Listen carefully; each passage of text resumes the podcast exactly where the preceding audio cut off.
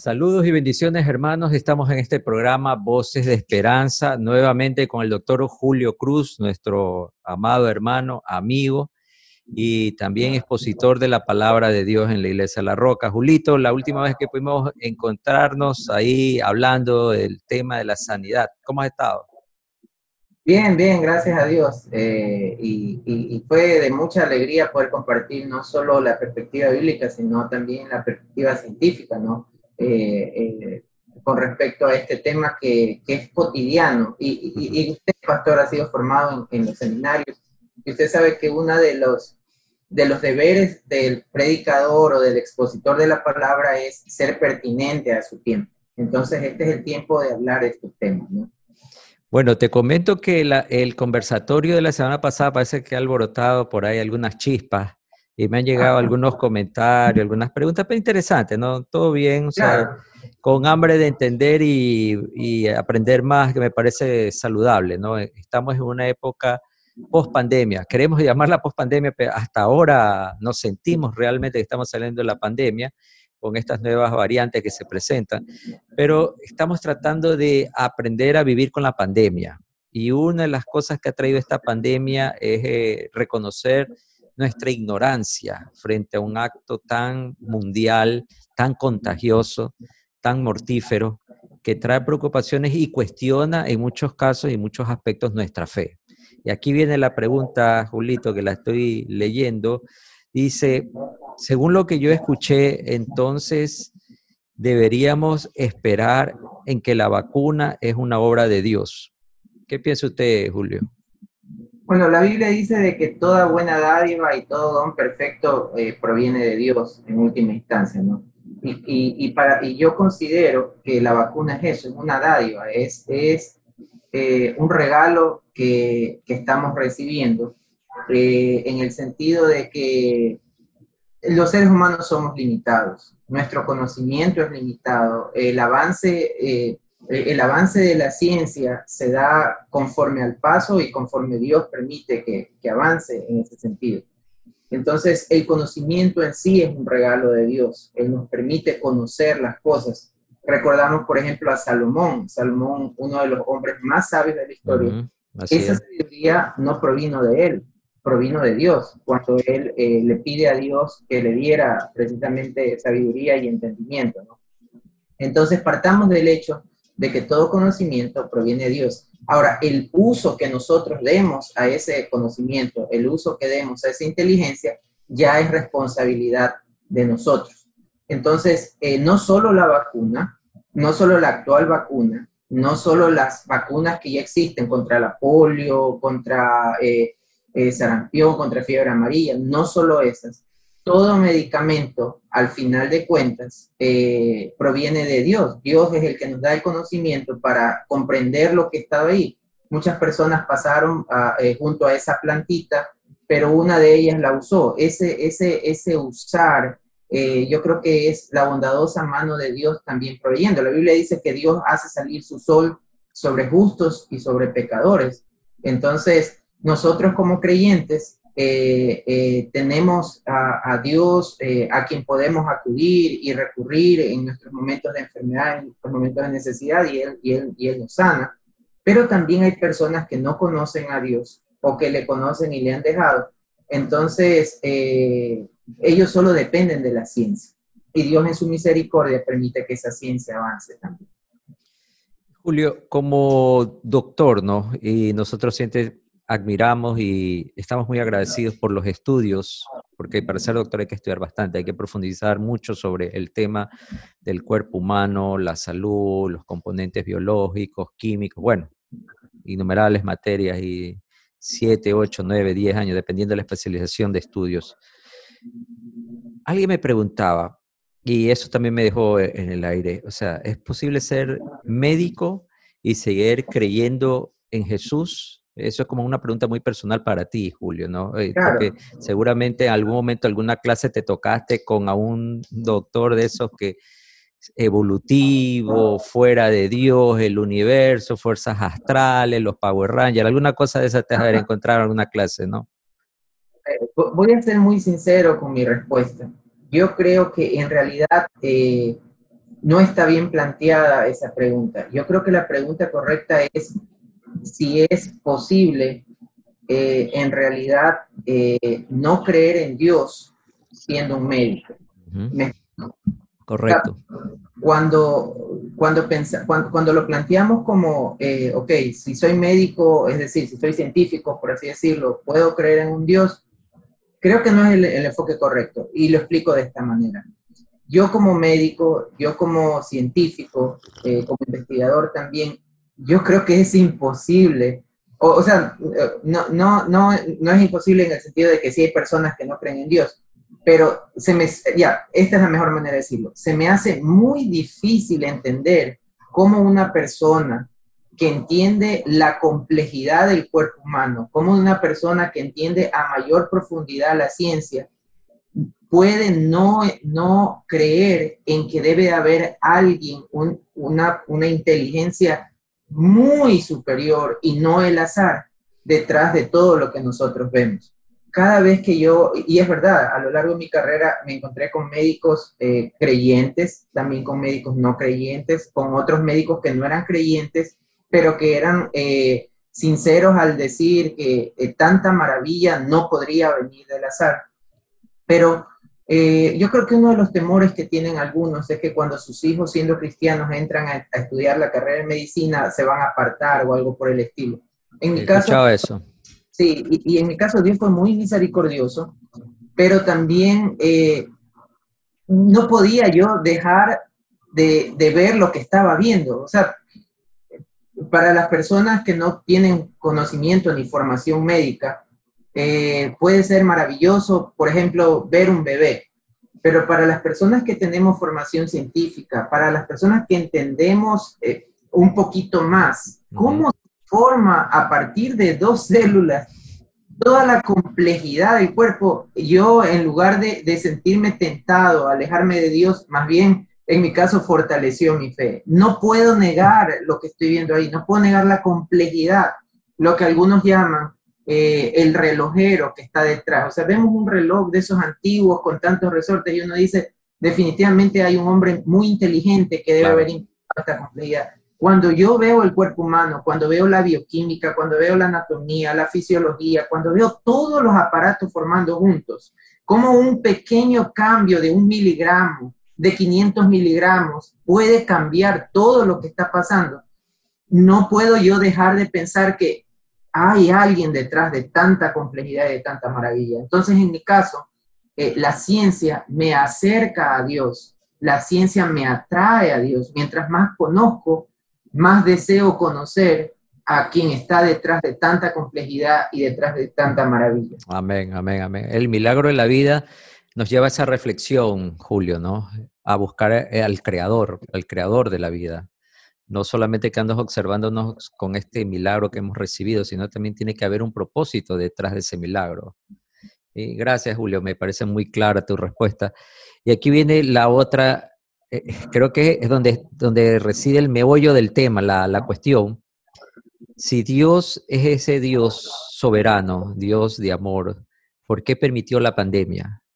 ¿Y por qué aún no podemos salir de este tiempo? ¿Qué es lo que Dios quiere hablarnos, quiere decirnos en este tiempo? ¿Qué es lo que está sucediendo? ¿En qué momento estamos viviendo? Eso, eso también está ahí en algunas preguntas. Claro, eh, y, lo conectamos con algo que ya habíamos hablado anteriormente. Eh, Dios es soberano y Dios gobierna sobre todos. Sin embargo, Jesús reconoció o, o, más bien declaró una realidad. Satanás es el príncipe de este siglo. Es decir, el hombre eh, eh, eh, perdió su capacidad de gobernar la tierra porque es él el que debía de haber gobernado sobre la tierra una vez que comete el pecado original. Y entonces es Satanás el príncipe de este siglo. Pero Dios sigue siendo soberano. y, y lo vemos, por ejemplo, en el caso de Job eh, Satanás quería destruir, Satanás no quería tentar a Job, quería destruir a Job. Pero Dios le dijo, está bien, ok, pero no toque su alma. Es decir, Dios siempre pone el límite. Sin embargo, cuando vemos el final de lo que fue la vida de Job, eh, nosotros podríamos decir, pero ¿por qué Dios permitió, eh, o sea, que le mate los hijos y, y todas estas cosas? Pero cuando vemos el final de la vida de Dios, y creo que eso es algo que debemos de aprender para nuestra vida, Dios siempre tiene un propósito superior que a veces nos es desconocido a nosotros. Así es. Y hay muchas cosas que, que, que Dios permite, pero somos nosotros los que de alguna manera las ejecutamos. Se ha escuchado mucho de que tal vez esta pandemia sea, eh, se haya originado en un virus de laboratorio. En realidad no sé si esto es así, podría ser, pero sí sabemos que hay otros eh, agentes infecciosos que se están elaborando en las famosas guerras biológicas. No es Dios el que está haciendo eso. Como decía hace un momento, Dios permite el conocimiento, pero el uso del conocimiento es responsabilidad del hombre. Entonces no es que Dios eh, eh, eh, crea el, gas SARS o el famoso Napal, este, este combustible que, quemó a tanta gente, el uso de la bomba atómica. hombre ejerciendo su libre albedrío y, usando ese conocimiento. Sin embargo, Dios en su bondad aún es capaz de usar ese, ese, ese mal deseo, ese mal corazón que algunas veces nosotros tenemos para cumplir su propósito. Entonces entendemos lo que dice Romano, que todas las cosas ayudan para bien a los que aman a Dios. Y, y, esa es mi fe también. Yo sé que este es un tiempo que ha sido difícil, pero yo, te, yo creo con todo mi corazón de que aún así Dios es capaz de tomar este tiempo difícil y hacerlo para hacerme crecer como persona, hacerme crecer en mi fe, tal vez hacernos más sensibles, pastor. Y, y, y, esta pandemia no solo ha traído cosas malas, sí ha traído muerte, pero ha traído también cosas buenas. Se ha visto solidaridad eh, con las personas que han estado sufriendo, se ha visto una mayor conciencia de nuestra, eh, de, de, que no somos superhumanos, se ha visto de, de, lo finitos que somos. En el caso de los cristianos se ha visto mayor conciencia, creo yo, de nuestra necesidad de Dios, cosas que dábamos por, por, por hecho, eh, como el, el salir, como, tal cual dice Santiago, mañana iré, comerciaré y compraré cuando no sabes si Dios te lo va a permitir. Entonces, ah. Nosotros habíamos dado por hecho que íbamos a viajar, que íbamos a hacer esto, íbamos a hacer el otro, y nos habíamos olvidado como creyentes de que siempre debemos de decir, y no como un dicho nada más, sino como una realidad, si Dios quiere, haremos lo uno o haremos lo otro. Así es. Esta, ¿Qué más nos ha enseñado esta pandemia? Sí han pasado cosas malas, pero también nos ha enseñado que podemos vivir con menos de lo que nosotros pensamos. Así es. Y, y nos ha enseñado también a valorar las cosas realmente importantes de la vida, las cosas que no son materiales. Nos ha enseñado también que debemos de disfrutar de esta vida en lo posible, porque a veces por el hecho de querer ahorrar para tener más, eh, no pasamos tiempo con nuestra familia, trabajamos más, nos esforzamos más, y a la final, ¿quién va a disfrutar de eso? Como el hombre que quiso llenar sus... Eh, sus graneros.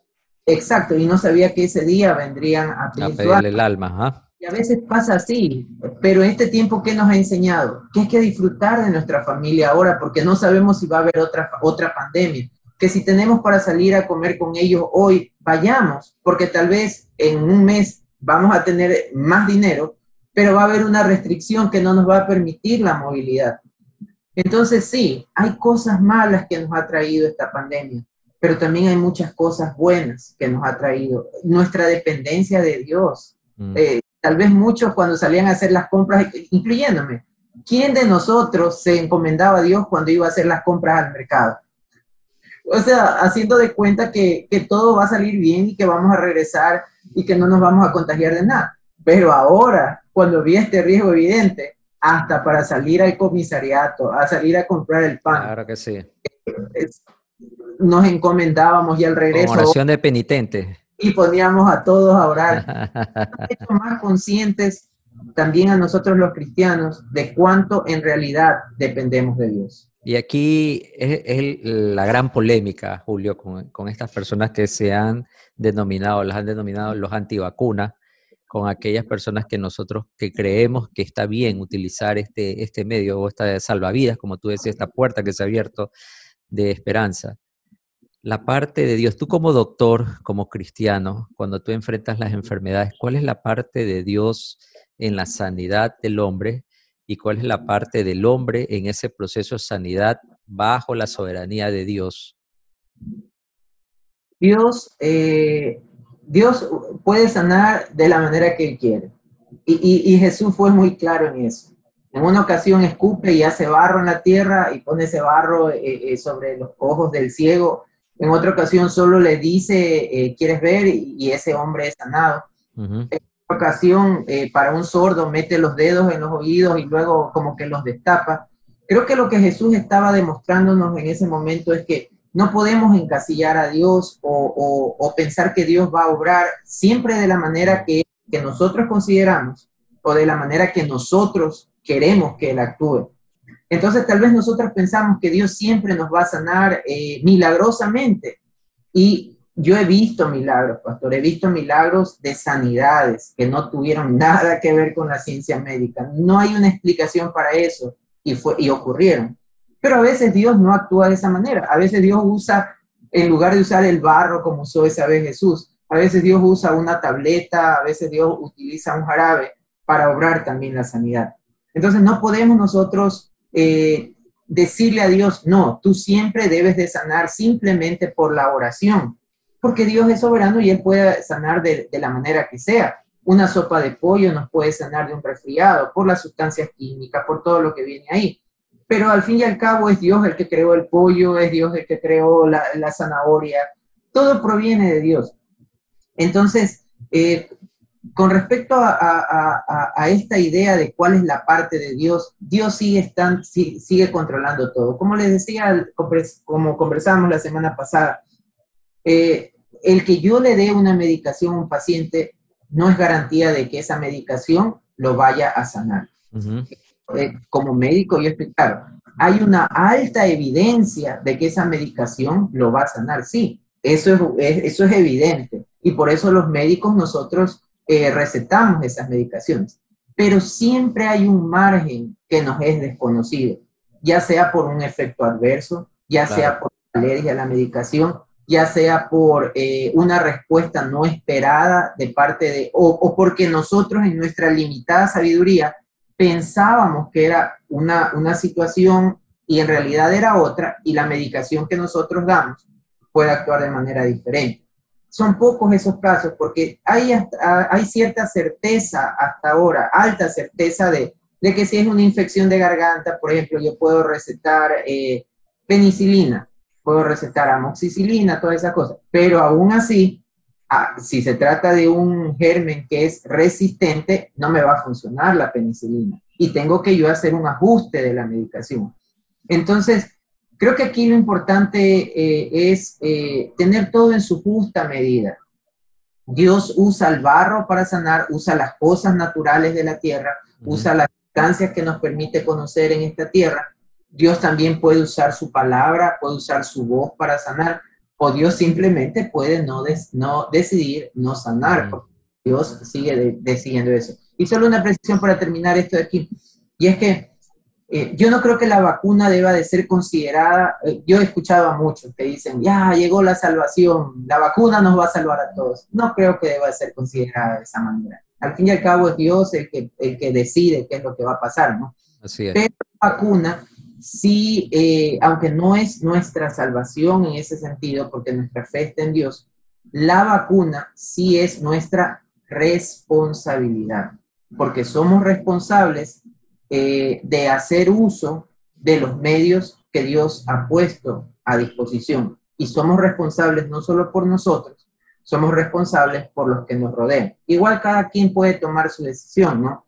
Pero por ejemplo, eh, si hablamos de las otras vacunas, yo soy responsable de que hacer todo lo posible para que a mi hija no le dé polio, por eso le, le, colocaron la vacuna de la polio. Claro. O sea, es ese elemento de responsabilidad.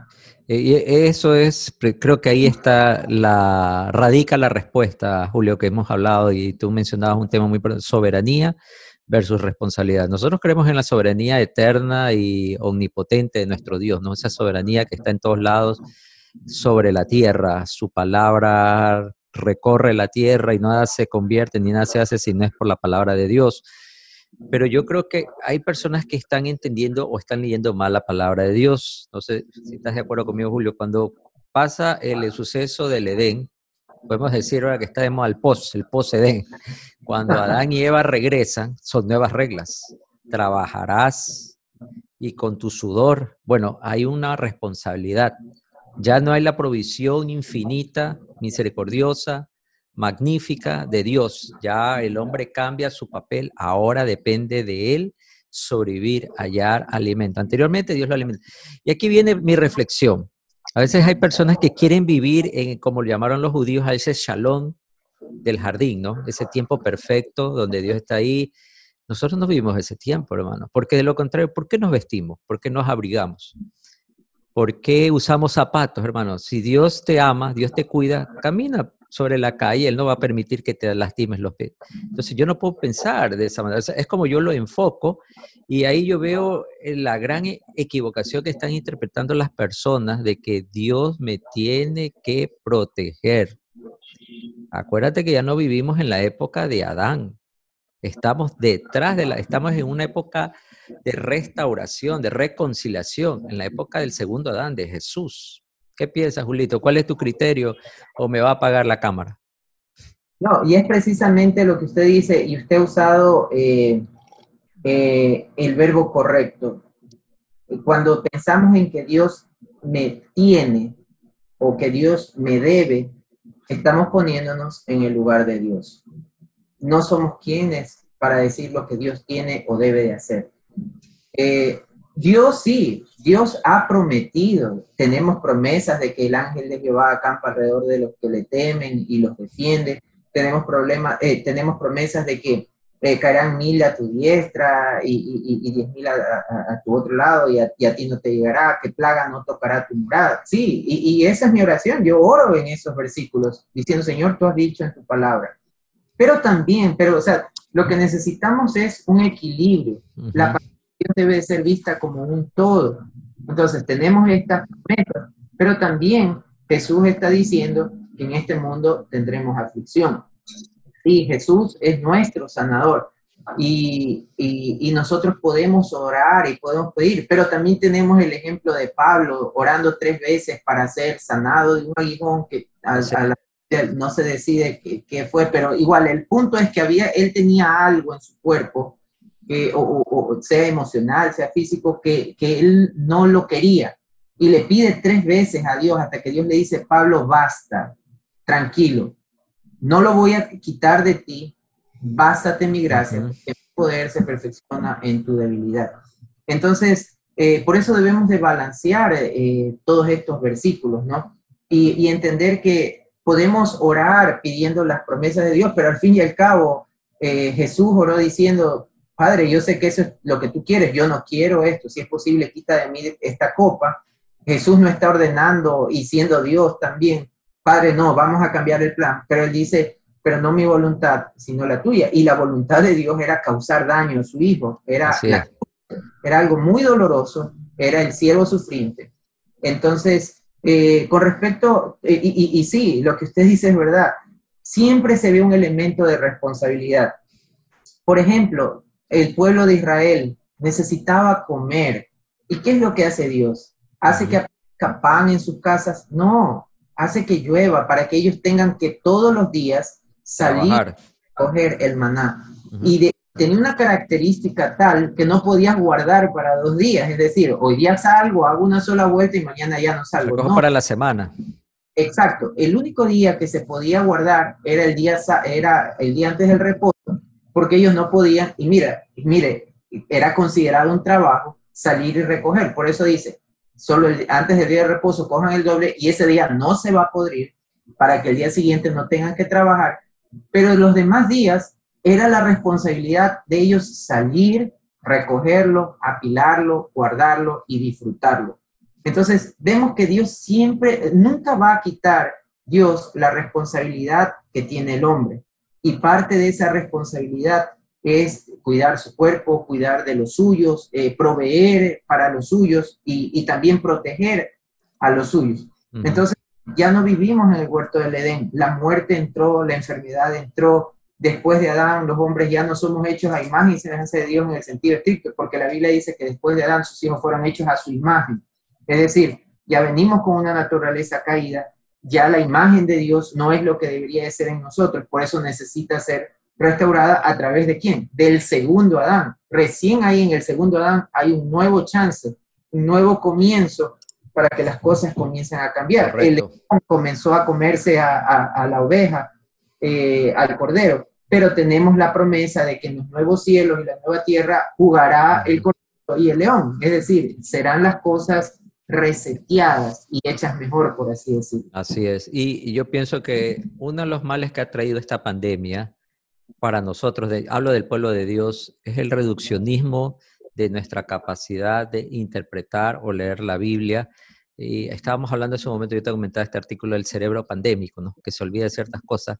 Yo creo que hay una teología pandémica también, Julito, porque todo lo quieren asociar, asociar al fin de los tiempos. Cataclismo, apocalipsis, escatología. Pero como tú has mencionado, me parece muy importante que enfaticemos esta sanidad, esta prevención, este cuidado de Dios, viene como una respuesta porque el Señor sabe que aún tenemos que trabajar, tenemos que trabajar, honrarlo, servirlo. Hay como una suerte de escapismo, ¿no? Ya se acaban todas las cosas, ya no hagamos nada, porque hubo un momento que pensamos, bueno, ya el Señor viene, el Señor viene, ya no hagamos quinceañeras, no hagamos nada, no trabajemos, nada no tengo que hacer, pero hay que entender muy bien la palabra de Dios y para eso, hermanos, no dejarnos llevar de las falsas noticias, de estas cadenas, de estos fake news, de estos Twitter que andan circulando. Eh, no me acuerdo el, este reactivo que se iba a activar en tal fecha, aquí en la facuna, ni me acuerdo. El grafeno. Grafeno, exacto. El grafeno. Y bueno, debemos seguir mirando con fe y esperanza en Dios. Así es. Y, lo que estamos viviendo, sí, o sea, eh, yo creo que sí son señales del final de los tiempos.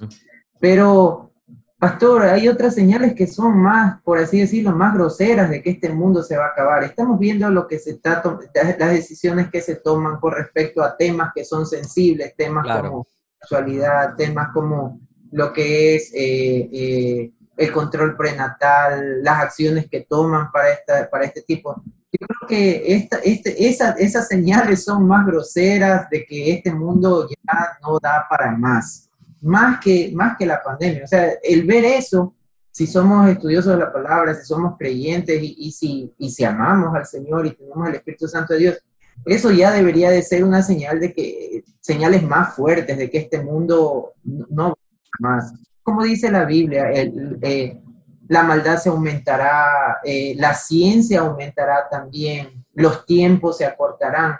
O sea, para mí, esa, eh, más que esta pandemia, esas son, son señales más evidentes de que definitivamente el fin se acerca, el fin se acerca. Y, y como usted decía, la, la, opción frente a eso no es cruzarnos de brazos y, y esperar a que, se, a que se dé ese fin. Nuestra opción es seguir haciendo lo que debemos de hacer. Continuar haciendo y, confiar y esperar a que, a que las cosas se den eh, cuando Dios decida que se den. Yo, han salido muchos que han anunciado que esta sí es la fecha, que por acá, cuando Jesús mismo dijo de que ni siquiera Él, ni, ni, ni los ángeles del cielo saben. Entonces no sé cómo algunos pueden atreverse como eso. Claro, y, y ahí viene esta parte que, que, los psicólogos llaman la globalización del miedo, ¿no? Porque todo aquello que creíamos que era seguro se desvaneció.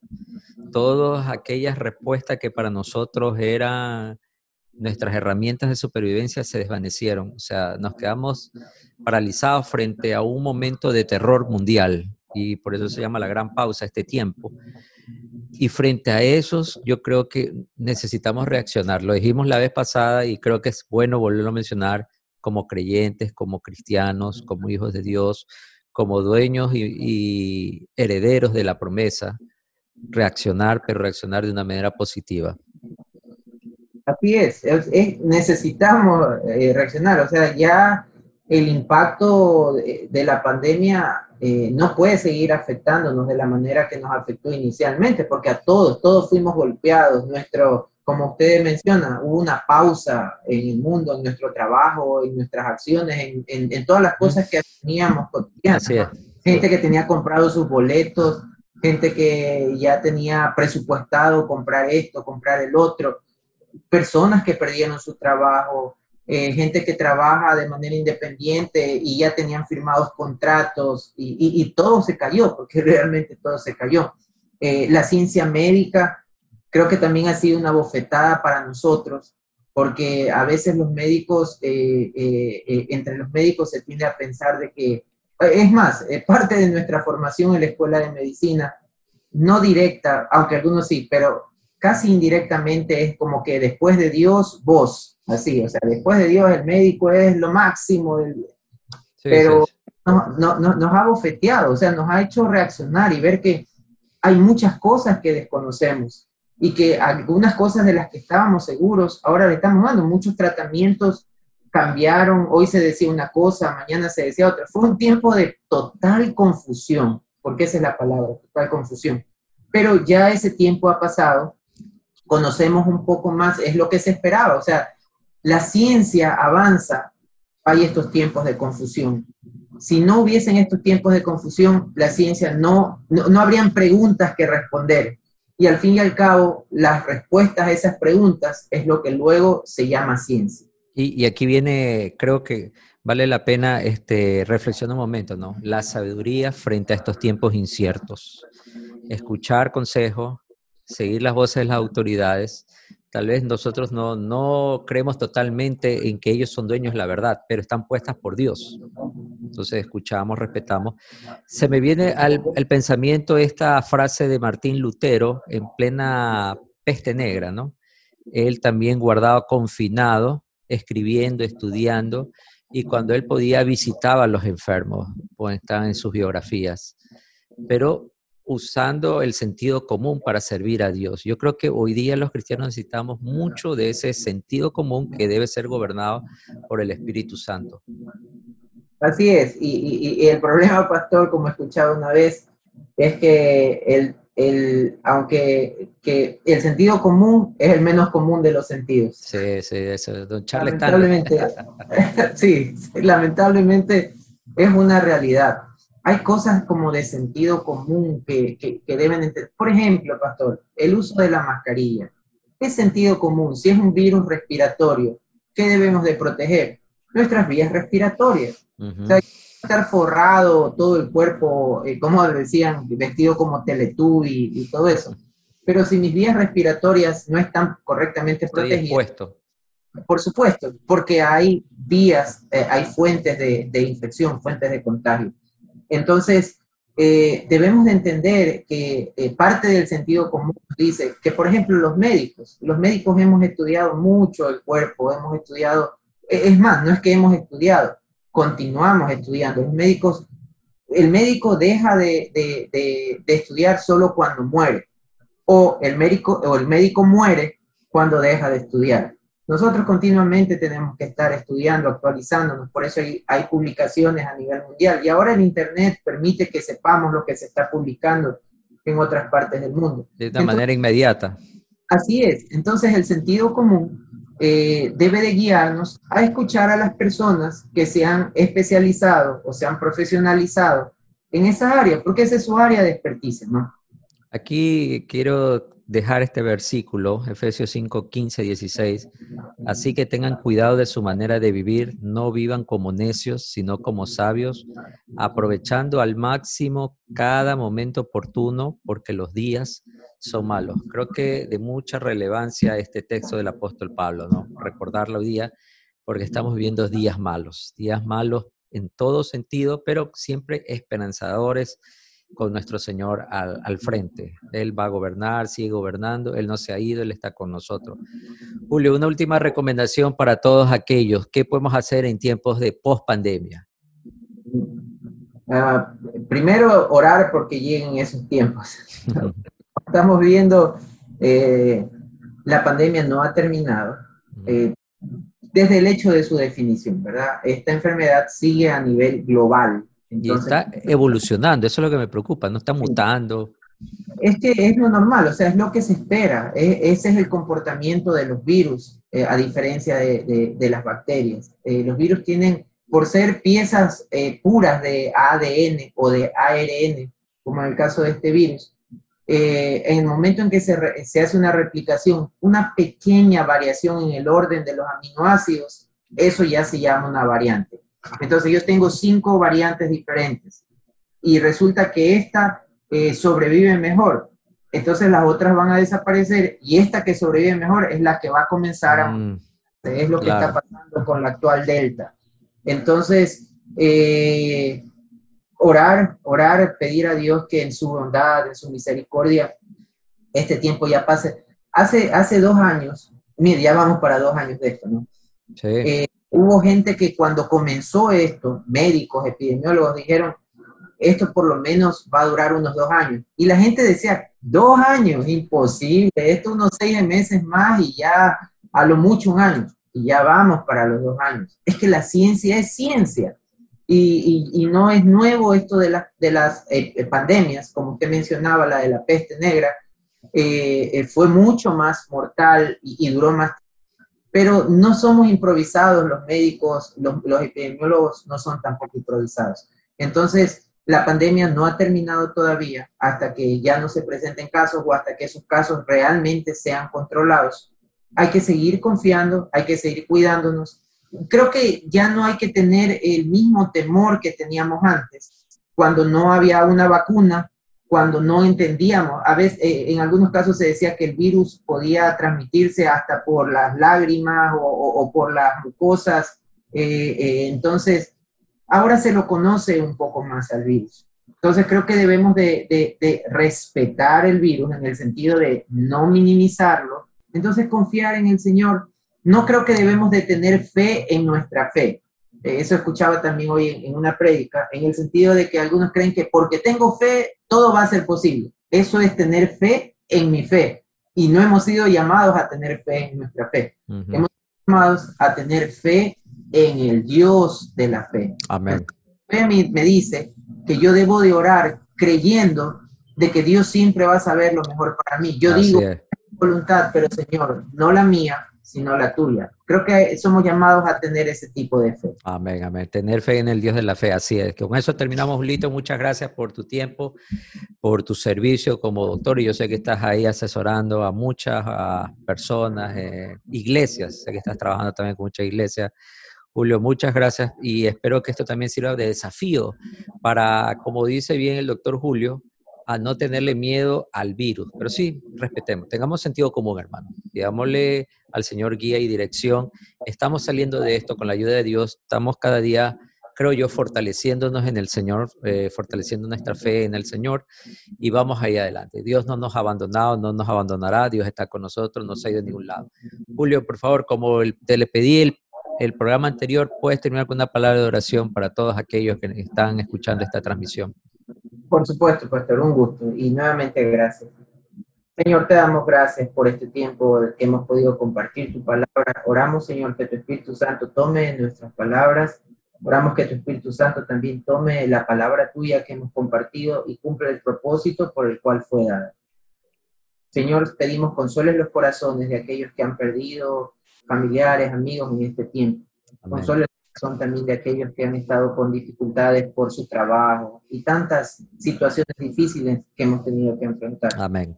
También te pedimos que fortalezcas nuestra fe, nuestra fe para creer que tú sigues siendo el Dios sobre todo, que tú sigues siendo el Dios que nos cuida y que ningún pajarillo, Señor, cae por tierra sino por tu voluntad. Amén. Gracias, Señor. Y gracias por la ciencia, gracias por lo que has permitido avanzar en la ciencia. Reconocemos que todo viene de ti. En el nombre de Jesús. Amén. Amén. Gracias, Julio, y gracias por todos esos doctores cristianos que confiesan a Jesús en sus áreas de trabajo, que se han expuesto en esta pandemia y algunos también brindaron como sacrificio sus vidas por los indefensos, por los enfermos. Gracias, de verdad, Julio. Estamos muy agradecidos con todo el personal médico. De verdad, un reconocimiento pequeño, pero de mucho, mucho eh, valor para mí.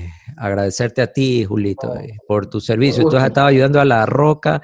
Ya sabes, Julito está ahí, llámelo, él está encantado que lo no, lo estoy bromeando. Y hermanos, si usted tiene un inconveniente, si usted tiene algo que le está ahí, no sé, no, no lo tiene claro, por favor escríbanlo en nuestra línea de oración con mucho gusto. Vamos a orar y vamos a aconsejarlo. Ya sabe, este es un tiempo de queremos dar esperanza. Gracias por conectarse, que el Señor me los bendiga y nos veremos muy pronto. Bendiciones.